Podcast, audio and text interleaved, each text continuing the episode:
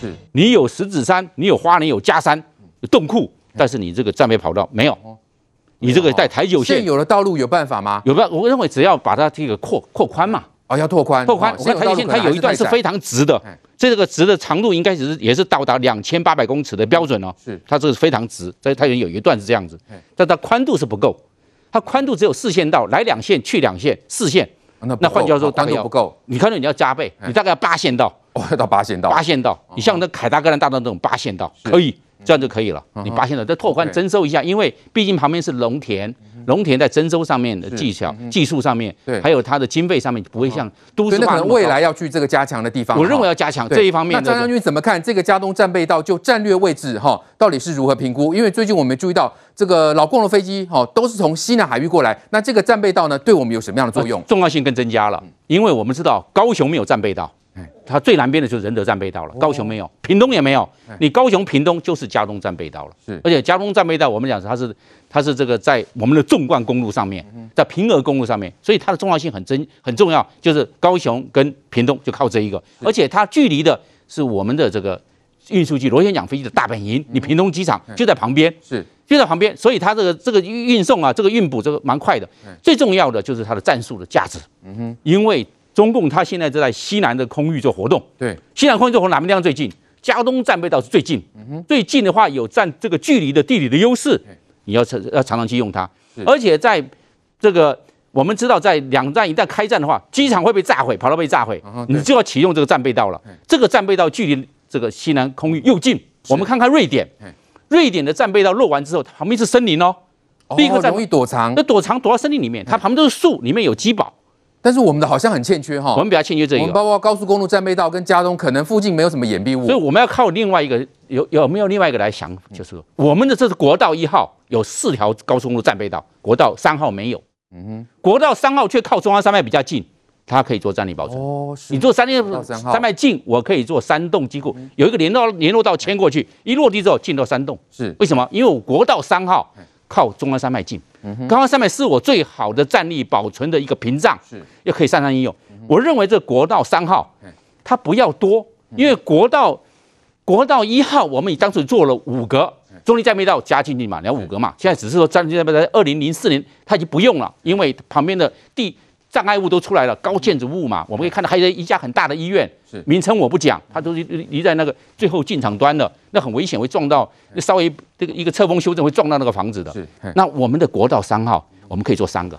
哎，张将军，因为我注意到哈，这个这条战备道是说美军多年前就已经有建议了。对，所以美军早就已经看出我们的台湾各个地理哪个地方是最适合当战备道的。对，美国在汉光演习完毕之后，他会提供建议给你。哦，提供建议给我们的时候，我们认为，哎，这个地方是我们南台湾是个重点，是因为我们南台湾呢，遏制的是。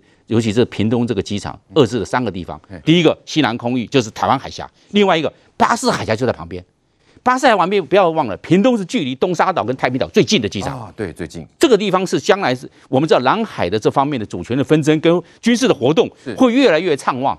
你越来越畅旺了，你表示说你的屏东的机场跟我们的佳冬战备道的重要的地理的战略价值、地略价值是去增加了。嗯所以今年。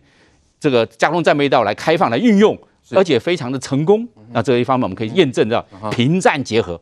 你平时跟打仗的时候就结合在一起。你像打仗的时候，这个平战转换就非常快速。是，对，就跟我们今天有收到这个飞弹预期警报告警的告诉你，对，国家级警报，对，它已经起来了。飞弹七分钟就要落地，它就过来了。就是它从太空中可能它不见得在福建发射，可能在江西，可能在湖南发射过来了。七分钟要弹要落，大家你看利用这最宝贵的七分钟。赶快进入就近进入隐蔽的位置，但是这现在是人车不管制，因为你人车管制，你现在疫情期间呐，那你通到地下室不是就群聚了？是，就超过五十个人就群聚了，就不可以啊。那张将军怎么看今天的这个呃演习，是不是算是一个非常成功的一个过程？我认为是个成功的过程，有成功。它整个因为今天天气非常的好，哦，也很适合。对对，阳光普照，能见度我们看后面呢，中央山脉，呃，这个这一张，这个右上角的图非常，中央山脉非常的清楚，对对，好清楚。中央这个这个距离这样子来看的话，这个距离大概超过十五公里，那能见度非常好，哎对，而且是刚好太阳刚好旭日东升。太阳在从文山太平洋那个中央山脉这样过来嘛，对不对？这角度一看就知道，对不对？这个世界这个视野非常的棒，所以今天我看到山形落地了，它的减速还有它停泊完毕之后，它是全战备哦，它是有挂弹的哦。我们看 F 十六，它长弹跟短弹都挂了，中程的空对空飞弹，短程的响尾蛇飞弹都挂上去了。所以这真枪实弹、啊，真枪实弹完毕之后加油，加油之后挂弹完毕之后再起飞，重新做第二批的作战。所以他这个来整个演习来讲，看起来流程还蛮顺的。当然这次也是首次啊，省道当战备道就要请教晃哥了。我们说高速公路有一定的这个建设的这个强度嘛，哈，那省道要当战备道也一定有它，特别是载重飞机这样起降，那个重量非常大嘛，所以在建设的时候其实都要做好准备了。对，其实平峨这段战备道，你如果自己开车从高雄往垦丁的话，你一定会经过哈。我记得在大概差不多。二十几年前，当时晚上还有很多飙车族在那边飙车，就是因为它那个路段非常的笔直，而且算宽敞。虽然以飞机来讲不算宽了，但是以开车来讲算蛮宽的哦。哦，那因为飞机它起降，它的呃下来的时候，那个对地面的造成的压力冲击，冲击，还有它起飞的时候，所以你凡是当战备道的，大家如果开车经过，你会发现它的路面铺面其实跟我们一般的柏油道路是不太一样的，它的铺面是特别经过。呃，加强的呃，你才能在呃，万一战争需要使用，它可以承受这个飞机。因为我们今天看到是四架嘛，可是你真正万一发生战争的时候，假设说我们的机场呃跑道都被破坏了，短时间之内没办法修复的情况之下，你起降的可能就不只是四架，可能更多，对哦，可能十架、二十架、四十架都不一定。那你那个跑道铺面就要能经得起考验。对，那我今天特别去计算那个什么磅数，对对，那能够承受住那个一定都要的，因为就像你看我们平常一般的柏油路面，对不对？如果是那个大车比较多的，好，比如说像这个港呃港口附近，台中港附近，因为货柜车多，所以只要一下完雨之后，你就发现路面就又开始很多坑洞，哦，那所以它这种那飞机的重量比那种大货车又又更重了，所以它的铺面都要加强哦。那我今天特别注意到一点，就是它后面两架。F 十六跟幻象两千，它降落时间只隔两分钟。哦，这个大家不要小看这两分钟哦。我们过去在比较美国跟中国航母的战力的时候，我们常常会用一个标准，就是说你一分钟之内，或者说你每个每一架飞机起飞，你要隔多久？美军大概基本上可以做到稍微两分钟放一架，两分钟放一架起飞。那解放军的呢是没有公布，可是我们的评估大概它的航母可能呃五到十分钟大概才有一架。那这个在战争的时候就差很多了。比如说，我同样我两艘航母，我都各有七十架舰载机，但是呢，以我美军的标准，我可能不到一个小时我就全部放完了，就已经在空中了。因为飞机在航母上是没有用的，你要到空中才会有战力嘛。可是如果解放军他放的速度慢的话，那你同一个时间起飞的架次你就差很多了。那个在空优上面你就差很多。那我们的空军能做到呃两分钟。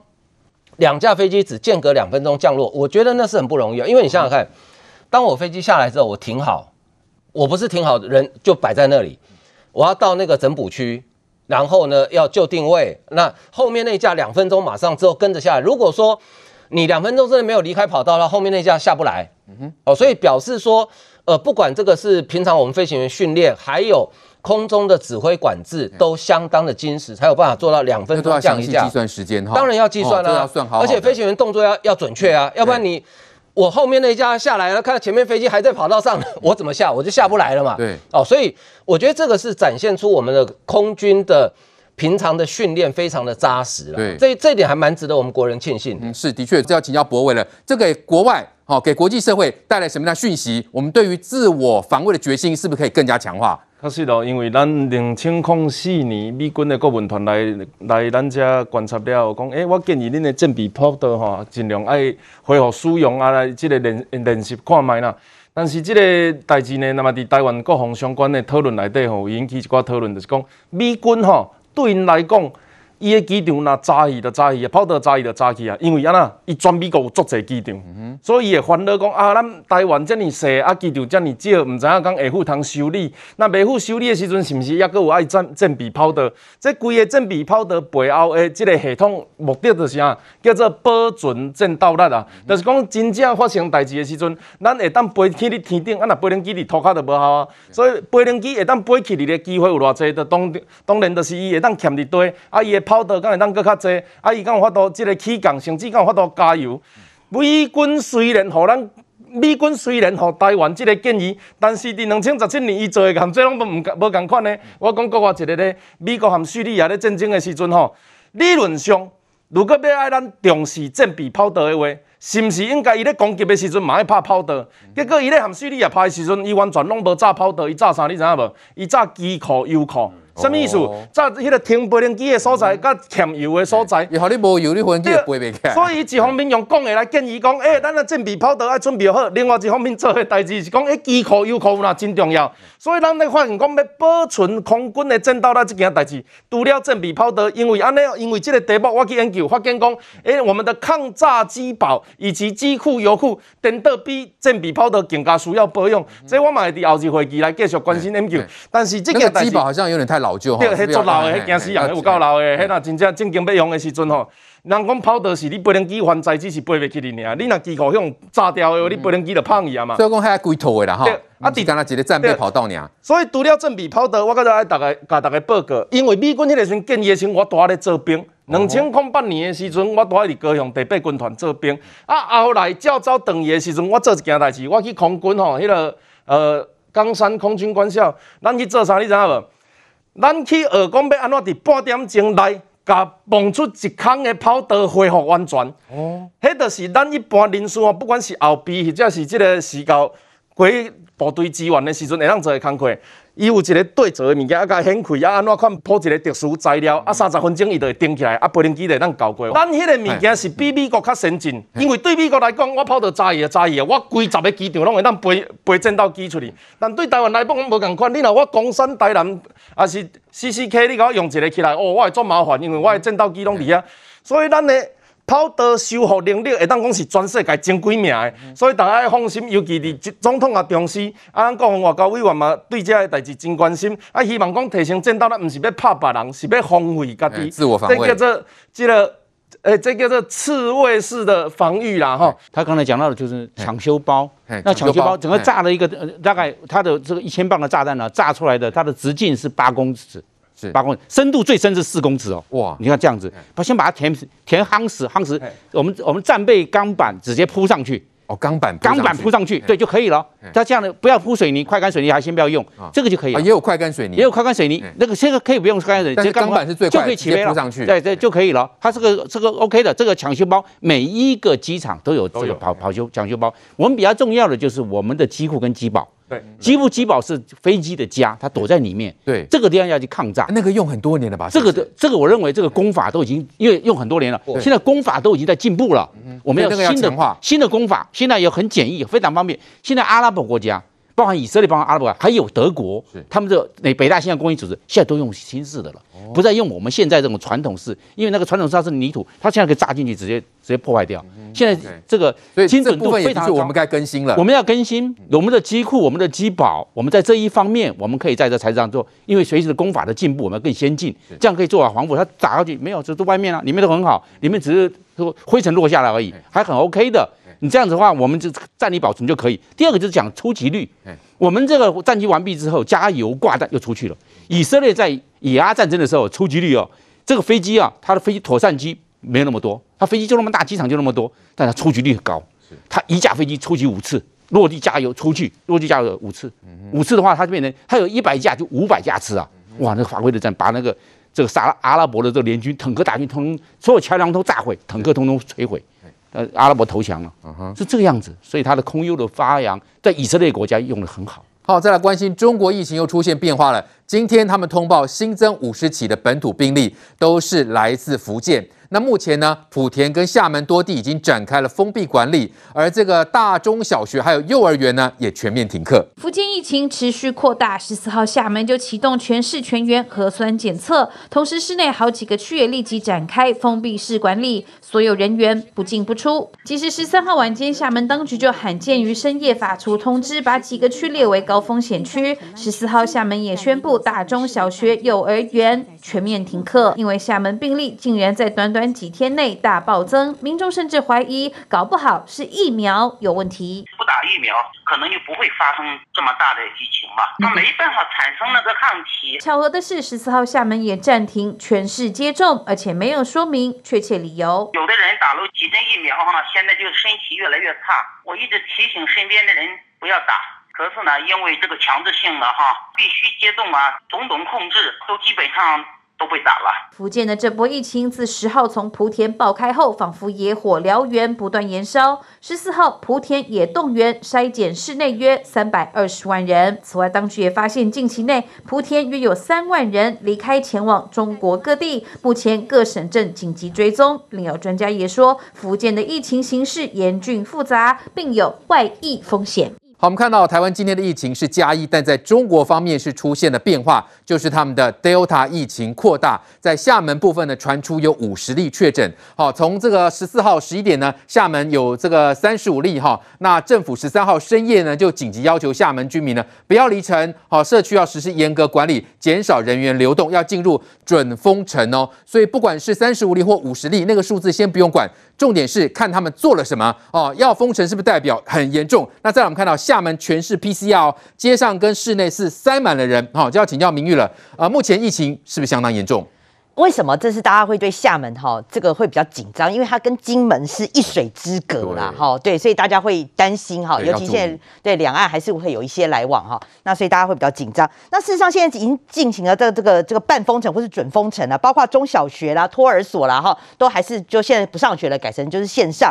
那另外呢，电影院、健身房、酒吧全部通通都关闭。那还有这个就是居民都停止旅行，这个会造成多大的影响？因为大家知道十一长假，中国他们有一个那个十一。一长假就要来了嘛，所以大家会担心说，哇，那现在整个十一长假是不是其实跟台湾某种程度大家都一样啦？嗯、就是说只要是你假期来的话，都会希望就可以赚一波嘛。你现在疫情这么的严重，好，那就停止旅行，甚至还还这个半封城的状态，所以对经济还有对这个十一长假的商机啊，会带造成很大的一个影响啊。那其实冲击现在最大的就是鼓浪屿。其实台湾民众还有那个时候疫情还没有这个还没有那么严重的时候，有时候会去鼓浪屿玩。现在鼓浪屿啊，他说你就算民宿啊。打到两折哦，都没有人，哦、所以以前鼓浪屿大概就平常假日是非常热门的景点哦。对对对对对，欸、你要去住宿都很难的。哦，现在整个都没有人了，欸、所以等于说哇，这个整个商家都非常的难过了哈。嗯、那除了说这个民生业啦哈，还有这个旅游业受到。这个重创之外，其实最受重创的是苹果。苹果，嗯，包括一些苹果产业链啊，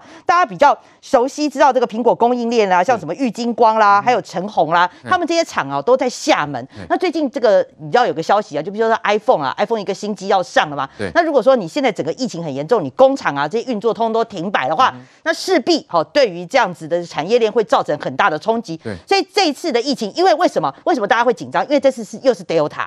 Delta，那大家知道说 Delta 的这个传染力非常的的严重。是，那我觉得比较特别的是说，他们这次想要找一个这个源头哦。目前的这个源头是把它归咎于一个这个林姓男子。可是很妙的是说，这个林姓男子八月四号从新加坡入境到厦门，他经过九次的筛检，呢，九次的筛检跟一次的血清，全部都是阴性哦。哇！但是呢，他九月十号，你看已经过了一个多月之后呢，就确诊入境三十八天确诊。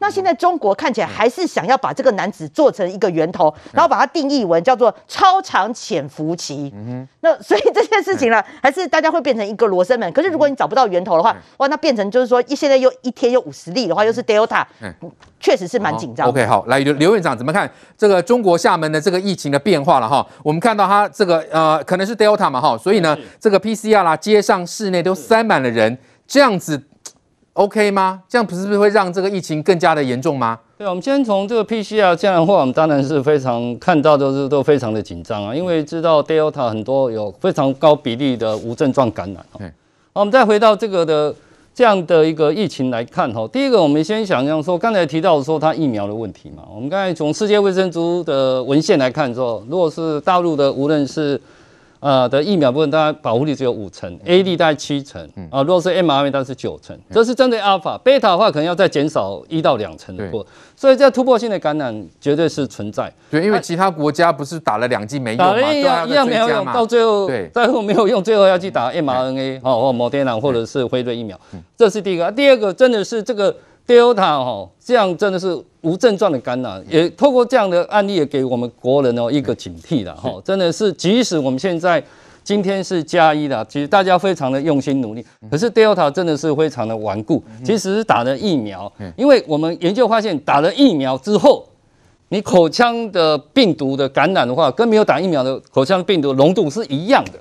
哦，这代表是说它的传染性是相当的强，就是你打了疫苗也一一样啊。可是它的症状和重症它会比较少一点，所以当然这段时间我们看到说我们还是一位疫苗啊，另外一个口罩啊。可是针对这样的 PCR，我是觉得真的是相当的危险，风险很高，风险就相当高。我是真的不建议啊。刚才提到，你有提到说，它跟我们台湾的近距离是非常的近，这个反而提醒我们，哦，这个。Delta 是在台湾目前这样，一定会在小波动、小波动这样的冒出来。是啊，只是我们要继续在坚持住我们自己的疫苗跟口罩的。谈到中国的疫苗呢，因为它的保护率很低嘛，已经被这个好几个国家都已经是拒绝了。那特别提到我们的国产高端疫苗，现在说呢，哎，这个 WHO 哦、呃、要这个赞助哎实验计划将在哥伦比亚进行哎。哎，这是怎么样？这算也是一种国际认证吧？哦，这个高端现在针对这个新闻，高端虽然说他们还没有正式的文件呢，哈，啊，不然我单单从从从这个媒体上的角度来看，这绝对是对我们高端疫苗一个很大的一个肯定。嗯哼，哦，我们知道说我们这个高端疫苗打了很多了，死亡率跟其他 A D 所担心的不良事件，哈，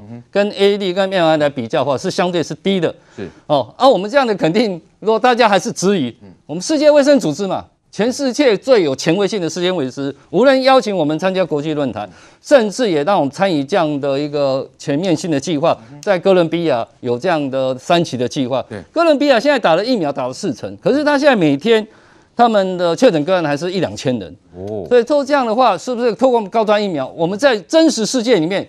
来证实我们的高端的疫苗，我想说我是非常乐观的期待。对，因为我们看到这个呃中南美洲是这个呃中国疫苗非常大的一个市场嘛哈，很多国家这个啊、呃、都使用了中国疫苗，结果发现没有用哈，包括南美洲的智利等等。所以朗栋的了解，我们的这个呃高端疫苗的确是不是有这个受到 WHO 的认证，也可以前进到中南美洲去了。没错，目前的高安这个试验，虽然他们官方上面还说还在证实啦，但是他也没有否认这件事。因为如果他这是一个完全假消息，其他他会直接否认嘛。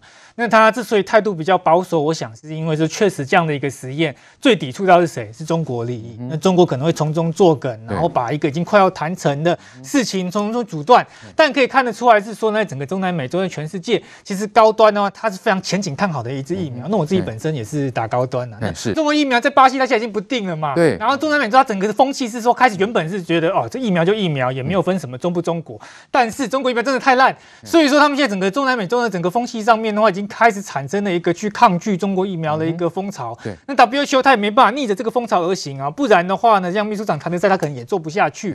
那现在中国他自己都就火烧屁股了，因为莆田呢，那这个已经烧到了这个澳门有三十五个确诊了嘛。那我查一下资料，澳门人十八岁以上，澳疫苗接种率多少？九十趴哦，都打中国疫苗，这么高，所以他们九成的人都打了中国疫苗之后，现在还是一直在延烧，甚至呢，他们连十二到十四岁都有打科兴或者是国药，打了七十五趴，年纪非常小都打中国疫苗。那他们现在已经发生的是说有几个问题啊？第一个，马上这个礼拜中秋节连假，从呢这个莆田，然后到厦门、到泉州这地方产生串联。第二个，接下来他们还有十一国庆，也是他们非常重要的一个活动，很多都跑到街上去。那你想想看嘛，他们要去那个欢庆的这国庆这个时候，你这个中国这时候跟他讲说，哦，不好意思，我们疫情要失控了，我们这个哦，我们大中国呢这个其实没有办法控制疫情，那这对于共产党来讲非常的丢脸。但是这个疫情为什么我认为很严重？是因为是说中国纪检监察报，就他们官方的媒体哦，这个党政这个媒体已经是说莆田的病毒。